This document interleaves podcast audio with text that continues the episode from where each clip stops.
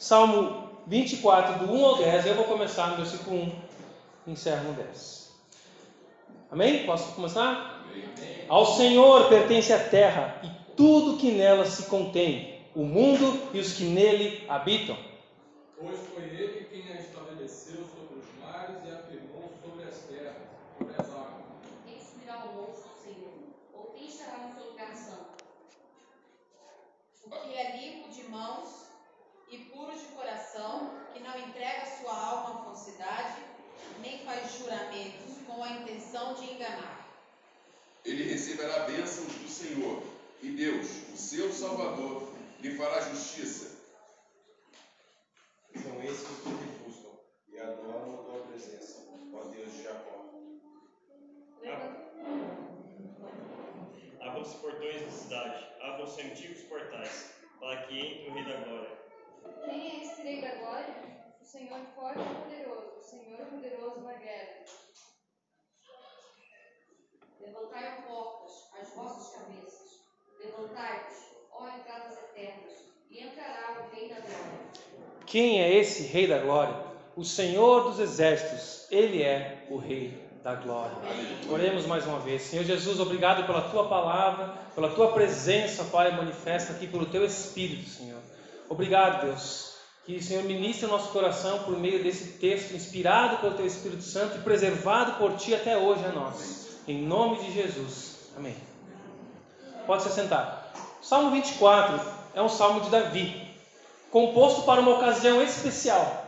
Esse salmo foi composto, muito provavelmente, para aquele episódio narrado lá em 2 Samuel, capítulo 6, e 1 Crônicas 15, a mesma narrativa, quando a Arca da Aliança, que tinha sido furtada, levada pelos inimigos de Deus, estava sendo tirada lá da casa de Obed-Edom e sendo levada de volta para Jerusalém. Então a arca de, da aliança, que representa a presença de Deus abençoando o povo, estava voltando para a cidade santa, para o centro do povo, a capital deles ali, estava voltando para Jerusalém. E esse salmo ele é, foi cantado nesse período, sob grande expectativa, ansiosos por algo maravilhoso que estava para acontecer. A arca da aliança, representando a presença de Deus Todo-Poderoso, o Senhor dos Exércitos, estaria entrando na cidade de Davi, dentro de Jerusalém. Mas esse salmo, ele é maior até mesmo que a ocasião em que ele foi composto e era cantado. E ele também é interpretado como uma expressão profética da ascensão de Jesus Cristo após sua vitória sobre a cruz. E esse salmo pode ser dividido em três grandes partes. A primeira começa falando do Criador, de toda a sua posse, de toda a sua criação. A segunda parte fala do que é necessário para ter condições de estar diante do Criador. Fala do Criador a sua grandeza, o que é necessário para estar diante do Criador. E a terceira parte é uma adoração e celebração ao vitorioso Senhor dos Exércitos. E agora, começando esse ano, 7 de janeiro de 2024, em Carlos Barbosa, na Avenida Presidente Kennedy, aqui no bairro Ponte Seca, nós vamos ver que o Criador do universo triunfa em Cristo e, por meio de Cristo, nos convida para estarmos diante dele e celebrarmos com ele. O Criador do universo triunfa por meio de Cristo. E por meio de Cristo nos convida para estarmos diante dele e celebrarmos com ele. O verso 1 e 2 já lido diz: né, Ao Senhor pertence a terra e tudo que nela se contém, o mundo e todos que nele habitam. Fundou a ele sobre os mares, sobre as correntes a estabeleceu. O salmista reconhece a quem pertence tudo que existe, ao Senhor. Tudo o que na terra contém é dele, pois foi ele quem criou, ele quem estabeleceu todas as coisas. E se ele quem criou e estabeleceu, pertence a ele. O salmista afirma aqui que Deus não era o Senhor apenas de Israel.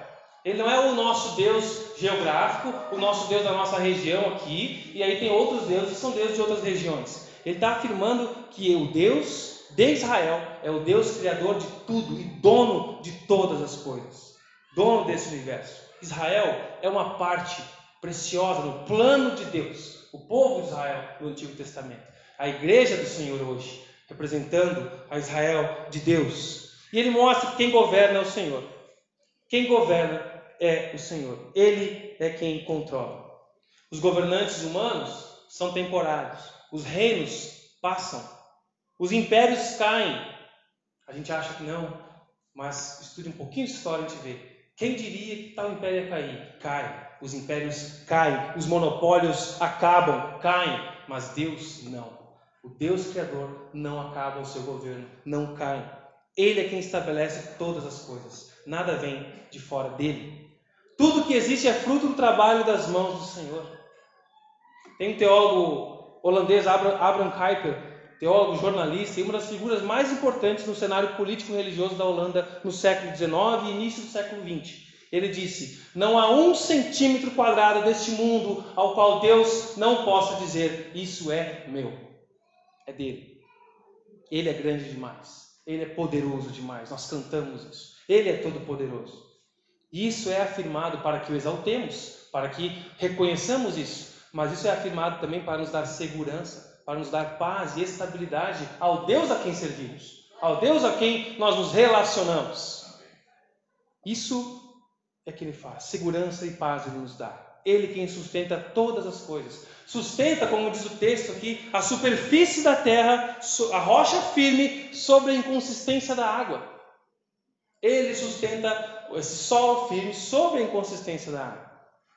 Isso mostra a nossa fragilidade como seres humanos. Ao querer confiar em coisas terrenas, ao querer calçar nossos pés sobre essa terra, depositar a nossa alma, a nossa esperança, as nossas expectativas em conquistas materiais, confiar na estabilidade do emprego, confiar na economia, confiar nos teus bens, nos teus investimentos, confiar na sua carreira. Todas essas conquistas estão sobre a inconsistência da água. Se não for a mão de Deus sustentando você, mantendo teu coração batendo, sustentando tudo, nós seríamos submergidos. É Deus quem nos abençoa e quem nos sustenta. Isso se aplica a todos os seres humanos, a tudo o que contém no mundo e todos que nele habitam, como diz o texto. E nós vemos isso lá em 1 Timóteo, capítulo 6, versículo 17 diz: Ordene aos ricos, Paulo falando para aquela igreja, que no presente mundo, ordene aos ricos no presente mundo, que não sejam arrogantes, nem ponham sua esperança na incerteza, ou como diz a versão RA, na inconstância da riqueza. Não ponha sua confiança no seu olerite, no seu contra-cheque, na sua herança, nos seus bens, mas em Deus, diz o texto, de que de, que de tudo nos provê ricamente para nossa satisfação. Ou seja, esse Deus Supremo, grandioso Criador, compartilha conosco o governo sobre a sua criação desfrute, governe, desenvolva, use. Não abuse, né? Use, desfrute, compartilhe na presença dele. Desfrutar do que ele criou. Desfrutar da vida. Muita gente pensa que ser cristão, ser evangélico é negar tudo na vida e, seguir um caminho desconhecido. E muitas vezes esse é o início da caminhada. É renúncia, sim, ele nos chamou para carregar a cruz, para renunciar a nós mesmos, para nos arrependermos do nosso estilo de vida. Mas não para a gente se abster e negar todos os prazeres do mundo. Ele quer que a gente aprenda a desfrutar daquilo que Ele nos abençoa. Ele não quer que a gente invente regras para que a gente se considere mais santo ou deixar de fazer uma outra coisa. Ele quer que a gente desfrute daquilo que Ele criou, da sua criação, mas com Ele, com santidade, reconhecendo Ele nisso. Isso me faz lembrar das frases, uma das máximas de John Piper, que é: Deus é mais glorificado em nós quando nós estamos mais satisfeitos nele. Deus é mais glorificado em nós quando nós estamos mais satisfeitos nele satisfeitos, felizes com a casa que Ele nos dá, abençoando, usando nossos bens para a glória dele, nosso carro, nossos recursos, desfrutando de uma praia, de um lazer, de um clube, dos filhos, da família, desfrutando com alegria ao reconhecer que é a mão dele nos abençoando. E ele diz: desfruta, meu filho, glorifique assim. Mas não confiando, achando que é nós, preservando, mantendo o egoísmo e transformando as bênçãos de Deus em maldições, em ídolos do nosso coração. Mas desfrutar do que ele nos dá. Quanto ao texto, uma coisa era trazer a arca da aliança para Jerusalém. Outra questão era se aproximar do Senhor em verdadeira adoração.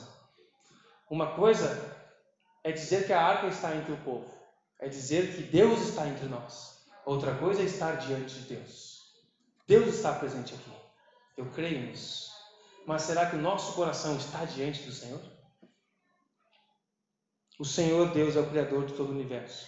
E Ele tem exigências para que possamos nos achegar a Ele. Ele é um Deus santo, santo, santo, que não se mistura com impurezas. Ele tem exigências. Quem pode subir no monte do Senhor? Quem há de permanecer no seu santo lugar?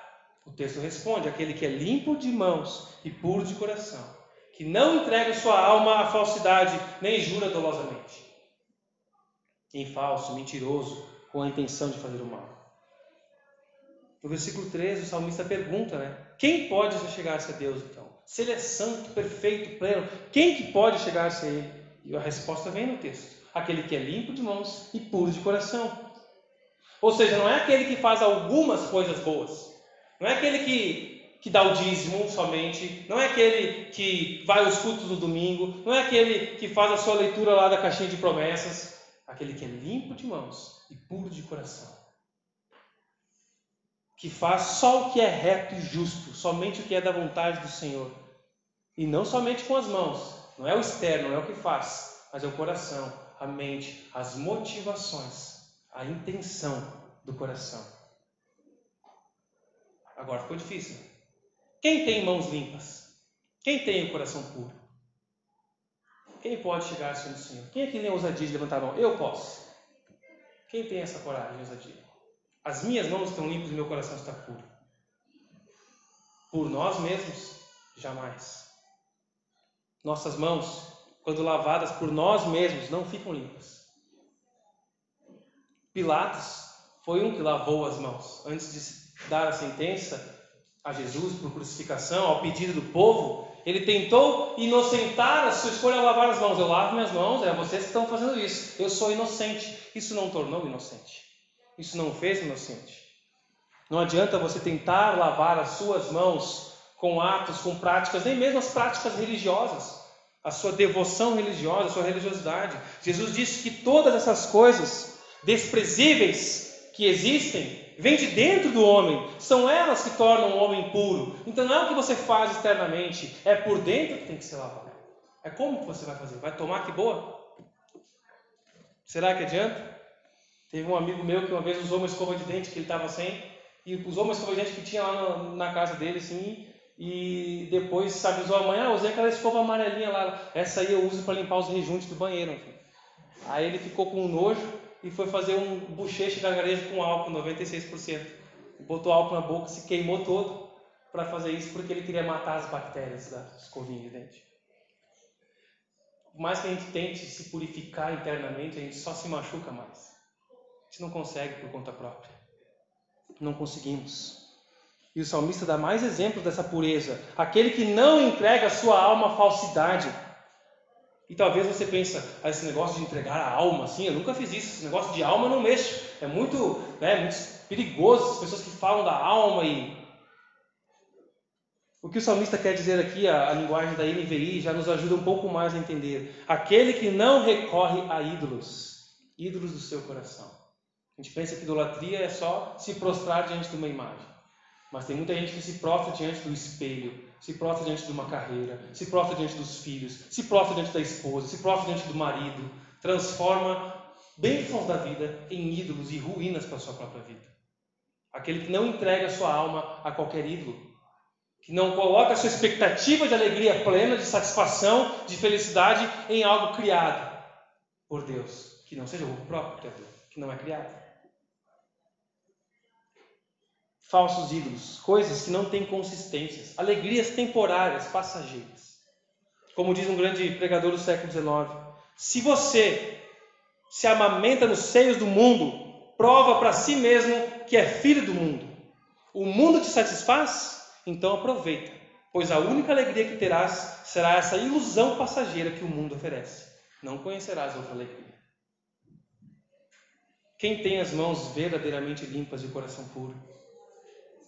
Nenhum de nós, irmãos.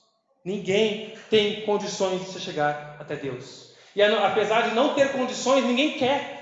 É o que diz a Bíblia, Romanos capítulo 3. Todo o capítulo fala isso da barreira entre o coração do homem e Deus. E mais precisamente o versículo 11 vai dizer que não há ninguém que entenda, não há ninguém que busque a Deus. Mas nós viemos aqui buscar a Deus.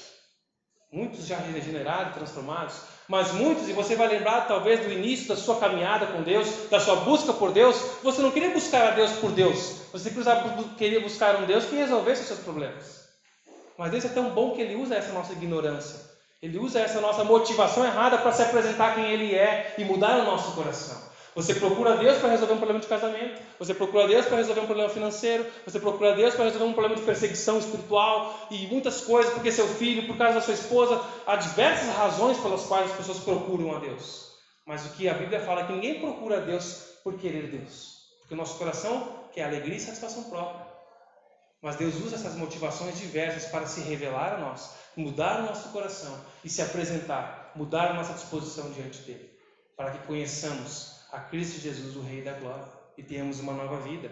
E aprendamos a desfrutar desse Deus que resolverá os nossos problemas, que nos auxilia, sim, na enfermidade, no casamento, com filhos, com tudo que é os nossos problemas e mazelas do pecado. É Ele quem pode nos saciar e satisfazer. Até aquelas coisas que, que se arrastam por muito tempo ou que talvez não serão resolvidas aqui. Ele vem para nos dar a esperança de uma nova vida com Ele. Não temos condições em nossas mãos, nem em nossa mente de se chegar até Deus por nós mesmos. E é por isso que nos entregamos a falsos ídolos, à vaidade. Elevamos a nossa alma a ocupar-nos com a nossa carreira profissional, a amores idólatras, por filhos, por cônjuges, como eu já falei, por bens que temos ou que desejamos ter. E até mesmo por Deus. Mas muitas vezes não pelo Deus revelado na Escritura. Por um Deus que nós criamos nas nossas expectativas. E a nossa frustração é do tamanho da nossa expectativa errada. Tem muito crente que vive frustrado com Deus, porque criou uma expectativa errada quanto a Deus. Cria uma expectativa que Deus não disse que era para ele ter. Mas a gente cria, porque a gente ouve coisas por aí que se relacionam a Deus, então a gente cria expectativas de Deus. E por essas falsas expectativas a gente vive muito frustrado. Buscando ilusões do nosso coração. Mas se todos nós somos assim, impuros de mãos e coração, uns são piores, uns vão a níveis mais profundos da maldade do coração humano. E a gente não, nem deve, né? a gente se surpreende com os noticiários, mas a gente fica, será que uma pessoa é capaz disso? O ser humano é capaz de muito mais coisas do que a gente pode imaginar, pela maldade do seu coração. Quem é que pode então apresentar-se diante de Deus? Quem pode chegar-se diante do Senhor Deus? Por que estamos aqui? Primeira carta de Pedro, capítulo 2, versículo 22, diz que há alguém. Alguém que não cometeu pecado algum. Abra sua Bíblia, confira esse texto. Alguém que não cometeu pecado e nenhum engano, nenhum dolo foi encontrado em sua boca. Esse é o próprio Deus, o Deus Filho, Jesus Cristo encarnado, que viveu uma vida santa e se manifestou para tirar os nossos pecados, porque nele não há pecado, diz João, capítulo 3, versículo 5, em sua primeira carta. O nome de Jesus é o nome mais elevado, acima de todo nome. Aquele que é digno de estar na presença do Pai. Aquele que é o único caminho até Deus. Aquele que se revela como verdade de Deus. E como diz Hebreus capítulo 1, versículo 3, a expressão máxima do seu ser, plena do seu ser, exata do seu ser. Jesus Cristo. Aquele que dá vida para que nós, mortos em nossos pecados, afundados na nossa impureza e imundícia, falidos, tenhamos vida e vida plena. Jesus, o único capaz de nos tornar dignos de nos achegarmos até Deus e de permanecer na presença de Deus. É Cristo Jesus, que lava as nossas mãos com o seu sangue puro, sangue santo e perfeito. Ele nos tira as manchas do pecado com o sangue dele, purifica o nosso coração. Somente Jesus é digno e é por meio dele que podemos subir ao monte do Senhor e permanecer, a chegar-se à sua presença e permanecer no seu santo lugar. O Senhor Deus, Criador de todo o universo, triunfa em Cristo. E por meio de Cristo nos convida para estarmos diante dele. É o que diz o versículo 5 e 6.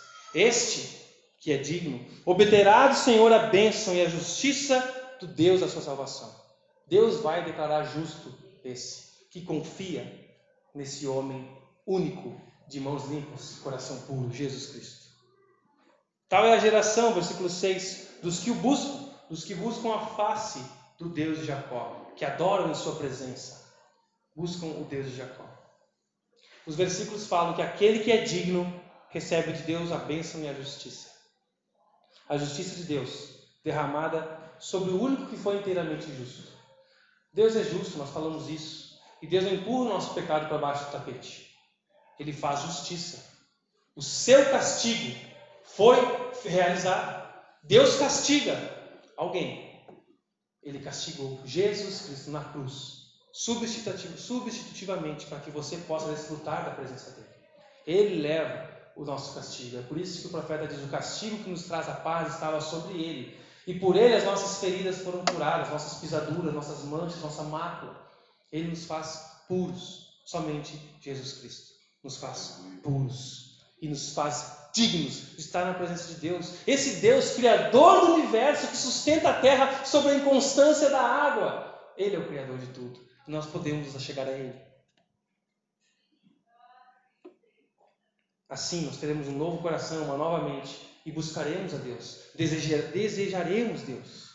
Deus abençoa você e pode te declarar justo por causa da obra de Jesus, para que você se chegue diante dele, para que ele olhe para você e diga: Você tem mãos limpas e coração puro. Se um dia perguntarem de novo para você: Quem tem mãos limpas e coração puro? Você pode responder, se você crer: Eu tenho, lavadas pelo sangue do Cordeiro de Deus que me torna digno de estar na presença do Santo Criador. Somente isso, irmãos. Por que, que você merece estar diante do Deus Criador?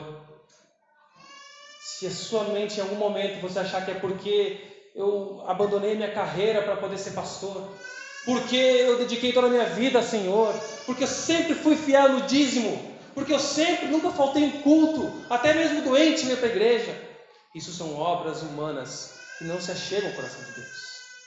Somente o sangue do Cordeiro é que nos torna puros para estar diante de Deus. E faz essas obras aceitáveis ao coração de Deus, mudando a nossa motivação ao longo dessa caminhada com Ele. Nos ensinando a, servir com alegria, não por buscando recompensa, mas por gratidão do que Ele já fez. A servir por tudo que Ele tem nos feito. E não pelo que Ele nos fará somente. A ser, reconhecer o que Ele nos dá e compartilhar as bênçãos que Ele nos dá. Não buscar a Deus como o gênio da lâmpada, esfregando a lâmpada ali no culto, esfregando com o joelho no chão para querer algo de Deus. Eu quero é Deus. Como a gente cantava antigamente, né? Eu quero é Deus. Eu, eu, eu. Quem lembra dessa canção? Eu quero é Deus. Todo dia, toda hora, sem parar. No café, no almoço, no jantar. Eles cantavam assim, mas nem era assim tanto, né? Chegava segunda-feira, no café, não tinha devocional. Cadê Deus? Mas o coração regenerado por Jesus, que busca, que obedece a Ele, que, que que começa a caminhar com Ele, vai sendo transformado para desejar e querer mais esse Deus, desfrutar da presença dele. Então você vai buscar a face do Deus de Jacó, você vai buscar estar na presença dele, o Deus que derramou graça de Jacó. Por que será que o salmista registrou aqui Deus de Jacó? Por que, que não registrou Deus de Abraão, Deus de Isaac, ou Deus de Israel, que é o novo nome de Jacó, foi mudado por Deus? Por que será que ele deixou Deus de Jacó? Sabe o que significa o nome Jacó? Enganador, usurpador. Então você vai estar na presença do Deus do enganador, do Deus do usurpador. Quem quer estar na presença do Deus desse usurpador? É para quem conhece a história desse enganador. Um homem que vivia enganando as pessoas, até que ele teve um encontro com o Deus, o príncipe, e teve seu nome mudado porque Deus tocou nele. Deus tocou em Jacó e mudou o nome dele de Israel, que ele lutou com o Senhor. Deus mudou o nome dele. Sim, é para que nós lembramos quem nós somos. Que não é por nossos méritos, porque a nossa essência é enganadora. Mas aquele que tem encontro com Jesus recebe um novo nome, uma nova vida. E é digno de estar na presença de Deus. Essa justiça não vem de Jacó. Ele não se esforçou para deixar de ser Jacó. Ele buscou a Deus. Foi tocado por Deus para ter seu nome transformado. Sua vida transformada uma justiça que não é mérito por você se esforçar para deixar de ser mentiroso, você se esforçar para deixar de ser um adulto, você se esforçar para deixar de ser um enganador, um fofoqueiro, um assassino, um invejoso, um ingrato, um manipulador. esses nossos esforços para abandonar essa vida de pecado é fruto de um caminhar no espírito, em gratidão a Ele. Mas não é para deixar isso que nós recebemos. Nós recebemos para deixar isso. Inverte o jogo. Nós não buscamos uma vida de santidade para receber de Deus. Nós recebemos de Deus e podemos ter uma vida de santidade. Esse é o Evangelho de Deus. Jacó, o enganador, teve um encontro gracioso com Deus que mudou o seu rumo de vida. Em Jesus você é liberto do seu passado. Em Jesus você é livre das suas culpas do passado. Em Jesus você é livre dos seus erros, e por mais que o acusador, Satanás, ou teu vizinho, ou um parente tenha que dizer, o que? Aquela pessoa virou crente? Eu sei o que ela faz, o que ela fazia, olha a vida dela. Você pode dizer, fazia. Fui lavado pelo sangue do Cordeiro. Isso não me acusa mais diante do Senhor. Como nós cantamos naquela música da eleição, o passado já não mais tem poder, pois novo sou, nele vou viver, em Cristo Jesus. O passado passou. Se você crê em Jesus, 1 Coríntios 5,17, todas as coisas se fazem novas, somos novas criaturas. Somente em Jesus você pode ser aceito por Deus. Jesus dá um novo significado à sua vida. Confie na obra de Jesus. A obra é a vida perfeita, a morte substitutiva e a sua ressurreição para nos dar uma nova vida. E a fé de que um dia ele voltará para nos livrar da presença do pecado, das mazelas que ainda sofremos nesse mundo por causa da presença do pecado na bendita esperança da manifestação da glória do Senhor. O Senhor Deus, Criador de todo o universo, triunfa em Cristo e por meio de Cristo nos convida para estarmos diante dele. E antes de entrar nos versos seguintes, do 7 ao 10, talvez na sua Bíblia apareça, em outras versões não aparece, uma palavrinha no meio desse salmo: Selá. Uma palavra ali em hebraica que é uma pausa, um interlúdio um chamado à atenção, à concentração. Se você está lendo o texto, quando você lê essa palavra selar ali na Bíblia, é para você parar um pouco. É como uma música, assim, né? Quando está cantando, a música dá aquele ápice, cresce a guitarra aqui, o Felipe se empolga, o Diego vai batendo que dá aquela crescida assim, e de repente para a música. Lembra da Oceans? Daí começa o tecladista, o William começa. Tá vindo mais alguma coisa. Guia-me Vai crescer de novo, vai começar de novo, é um momento de pausa. E então vai entrar num momento aqui poético, profético, falando do Rei da Glória. E ele começa a falar: Levantai, ó portas, as vossas cabeças, levantai, ó portais eternos, para que entre o Rei da Glória. E esse texto poético é até confuso, né? as novas versões estão mais fáceis de entender, dizem que uh, os portões antigos da cidade, abram-se os portões da cidade, abram-se antigos portais. Quem lembra daquela música do Asaf Borba, né? Levantai a portas as suas cabeças. Cantava como, tudo na, como criança na igreja, não fazia sentido nenhum para mim aquilo lá, né? O que, que era? Uma porta, levantar a cabeça? É, e a gente às vezes lê o texto assim, fecha a Bíblia sem entender as coisas. O que quer dizer isso? Alguns pesquisadores falam que as portas das antigas cidades abriam por dobradiças para o lado de fora, mas havia uma parte superior dessas portas que apontava que que se deslocavam para cima. Então a porta abria para frente, mas tinha uma parte superior entre as muralhas que abria para cima. Eram como se fosse cabeças se levantando das portas.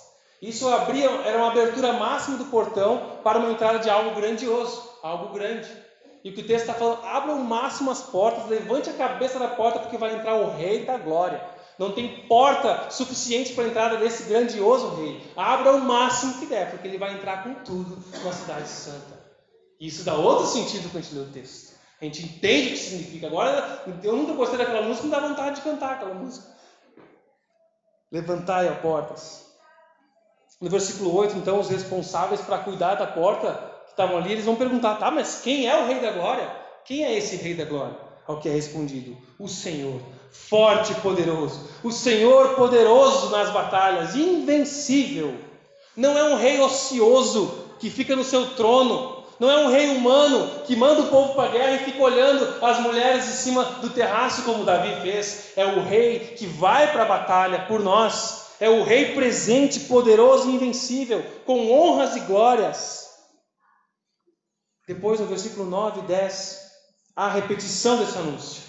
Ele repete a pergunta: levantai, ó portas, as vossas cabeças, levantai, ó portais eternos, para que entre o Rei da Glória. O 10 pergunta: quem é esse Rei da Glória? E há uma mudança então. O Senhor dos Exércitos, Ele é o Rei da Glória.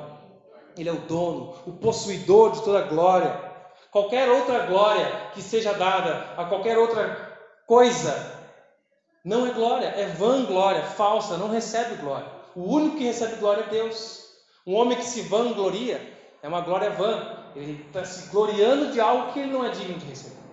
E por isso que a gente fala vanglória. É em vão. O único digno de receber glória é o Rei da Glória que é anunciado aqui.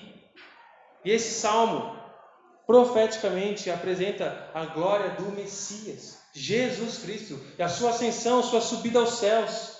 Jerusalém não tinha portas eternas, como está aqui. O céu tem portas eternas. Os céus receberam o Senhor Jesus em triunfo pelo que foi conquistado na cruz. Você dá para imaginar no dia da ascensão de Jesus? Será que os discípulos leram esse salmo? Levantai a porta as suas cabeças para que entre o Rei da Glória. E Jesus subindo em carne, ressuscitado, ressurreto. O Rei esperado poderoso nas batalhas, lutou contra a morte, venceu a morte e o pecado, não foi detido pela cruz, não ficou numa sepultura, mas ressuscitou e vive. Aleluia, irmãos. Esse salmo de Davi, muitos anos depois de composto, era cantado pelos judeus no templo nos domingos. Historicamente diz isso, no templo que Herodes reconstruiu, esse salmo era cantado. Então você imagine um domingo qualquer, os judeus lendo e cantando esse salmo, né, para que entre o Rei da Glória, levantai a porta. Não sei como é que eles cantavam, como é que era a empolgação deles para cantar, qual era a melodia que eles cantavam. Estavam lá cantando esses judeus num domingo qualquer, ansiosos pela chegada do Rei da Glória. E naquele domingo, conhecido hoje como Domingo de Ramos, entrava em Jerusalém o Rei da Glória, aclamado pelo povo como rei, montado num jumentinho para que se cumprisse a profecia, e o povo gritando: Bendito é o rei que vem em nome do Senhor. Lucas 19, 38. Enquanto muitos, reunidos no templo, ansiavam por algo que estava a vir na cabeça deles, outros olhavam e adoravam o rei.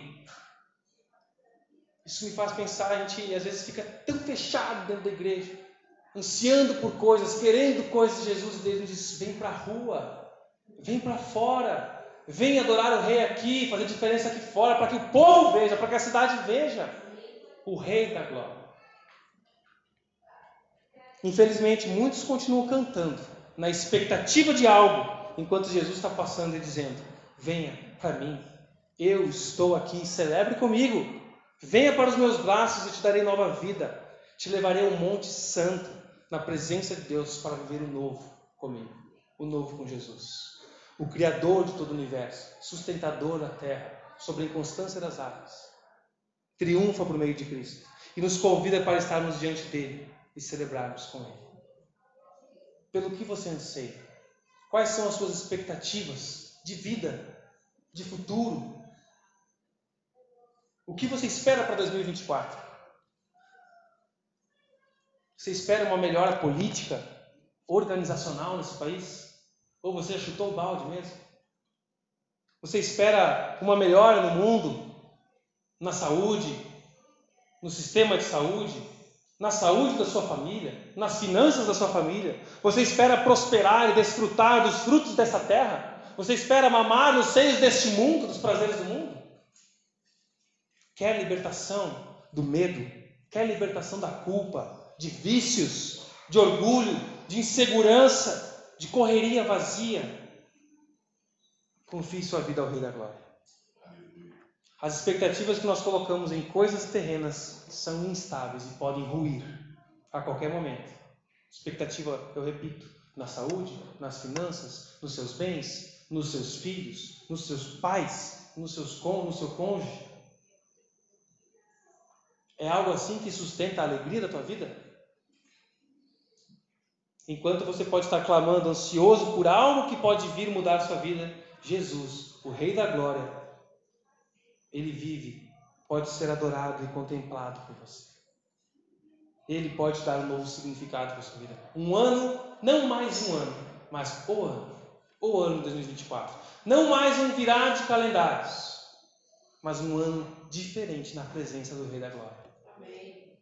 Não mais um ano corrido, de repente passou, gente mudou de prédio, de igreja, eu tinha tantos sonhos, eu queria servir mais na igreja, eu tinha um projeto, eu queria apresentar para o pastor, queria começar, mas a correria, aí o tempo passa, já estou em junho, agora é inverno, aí está frio, não vou começar nada no inverno que ninguém participa, vamos esperar uh, acabar o inverno, aqui o inverno acaba em novembro, daí a novembro não dá para fazer nada, porque é fim de ano, é correria, uh, e aí vamos esperar 2025. Não deixe o tempo passar. Celebre na presença de Jesus, sirva a Ele, queima a tua vida para Ele. Invista no que é eterno nesse ano de 2024. Viva um 2024 seguro e firme, alegre na presença de Deus. O Deus de Jacó, o Deus do enganador, que transforma realidades, que transforma até nomes. Até acho que ele podia ter continuado mudando nossos nomes, né? Parece que faz mais sentido a gente dar um novo nome, uma nova vida. Ele te dá segurança, Ele te dá estabilidade e a prosperidade no coração, para que a gente cresça, como Paulo orava nas cartas, né? que você cresça na graça e na, no conhecimento de Cristo Jesus. A gente não vê Paulo orando, ele orava por aqueles que sustentavam, abençoavam, mas olha que Deus te deu um ano de muitas riquezas e bênçãos, que você realize todos os teus sonhos. Você, desafio você a achar um final de carta de Paulo assim, que você cresça na graça e no conhecimento de Cristo Jesus. Isso vai permitir com, com que você desfrute da vida plenamente na presença de Deus. Eu posso estar sendo repetitivo, mas o texto é repetitivo. Porque não há nada mais importante nessa vida. Não há nada mais importante do que, primeiramente, compreender essa verdade. Somente por meio de Jesus, os méritos conquistados por Jesus na cruz, a minha fé entregue a Ele, é que eu vou viver essa nova vida com Ele e desfrutar de tudo que Ele faz. Quero convidar você a fechar seus olhos, baixar sua cabeça, vamos orar.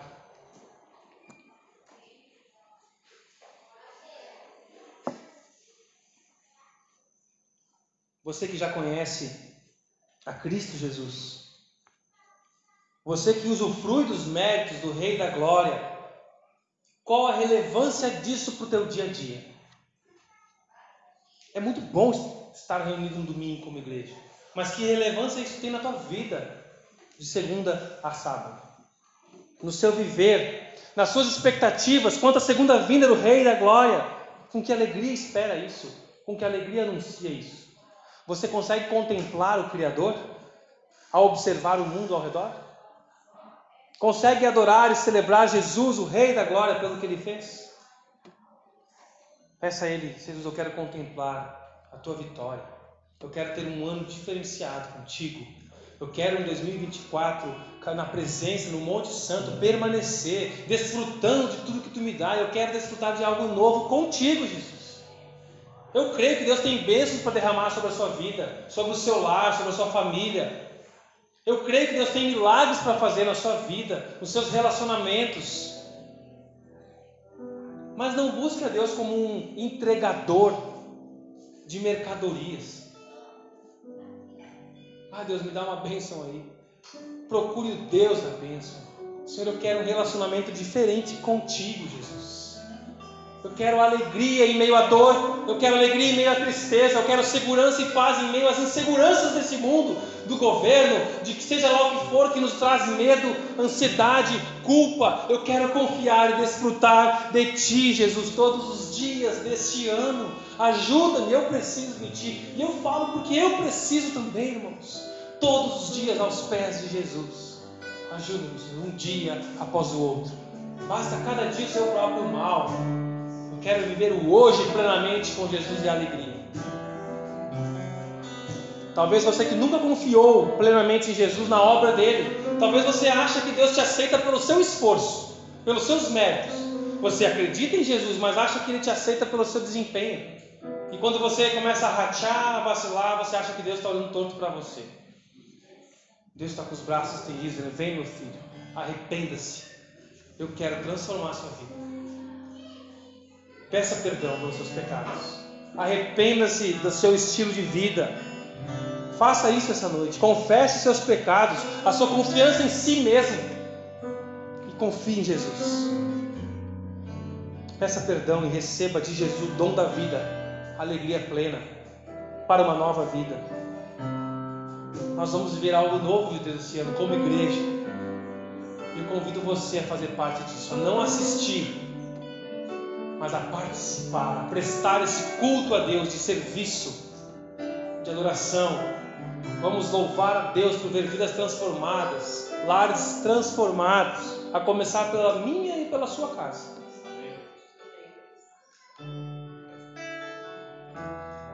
Vamos ouvir os rojões da chegada do Rei, uma música muito bonita, que Ele nos convida a cantar de vitórias, de batalhas que nós não batalhamos. Ele é o Rei da Glória que lutou por nós, para que nós desfrutássemos dele. Então vamos desfrutar de Jesus nesse 2024. Que o Espírito Santo de Deus abra o nosso entendimento para compreendermos, contemplarmos e vivermos para esse Deus, o Criador de todo o universo, que triunfa em Cristo e por meio de Jesus Cristo te convida para estar diante dele e celebrar com ele. Toda glória seja Deus.